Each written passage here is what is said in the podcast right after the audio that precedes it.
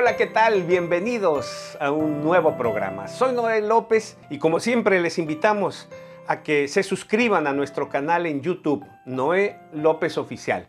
Comenzamos el mes de diciembre, el último del año. Y también arrancaremos una serie de programas con todo lo que tienen que ver con las fiestas de fin de año. La Navidad, el Año Nuevo y demás. Todo esto. Hoy es el primero. Y vamos a tocar un tema por demás uh, picoso, picante y de esos que han generado polémica dentro de la fe cristiana. Así que hoy tenemos un gran programa. El tema es el árbol de la Navidad. ¿Es malo?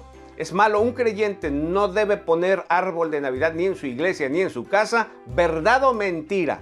Así que quédense ahí con nosotros, son unos minutitos, una reflexión, una charla amena. El árbol de Navidad es nuestro tema ahora. Es malo que un creyente adorne su casa con un árbol de Navidad o que la iglesia tenga árboles de Navidad como adorno. ¿Es, es malo? ¿Verdad o mentira? Vamos a conversar un poquito sobre eso ahora. ¿Sabes?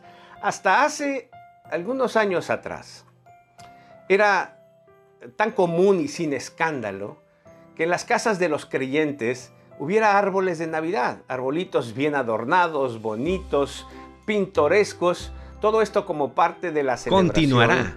de la